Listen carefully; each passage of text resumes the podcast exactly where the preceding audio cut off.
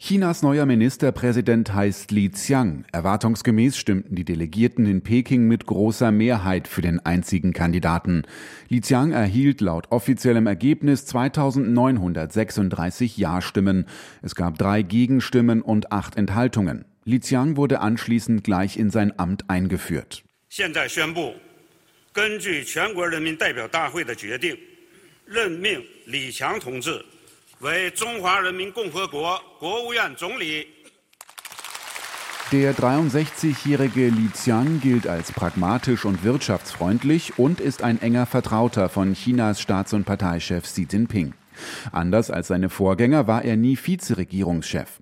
Li Qiang war zuvor Parteichef in Shanghai und damit mitverantwortlich für die teils chaotischen Zustände während des harten zweimonatigen Lockdowns in Shanghai im vergangenen Jahr.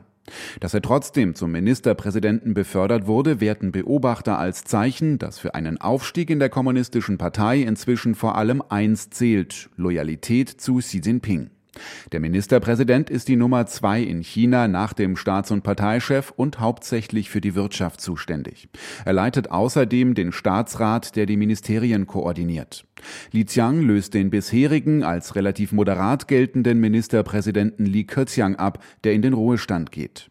Xi Jinping hatte sich bereits gestern vom Volkskongress einstimmig zum dritten Mal als Staatschef bestätigen lassen und damit seine Macht weiter gefestigt.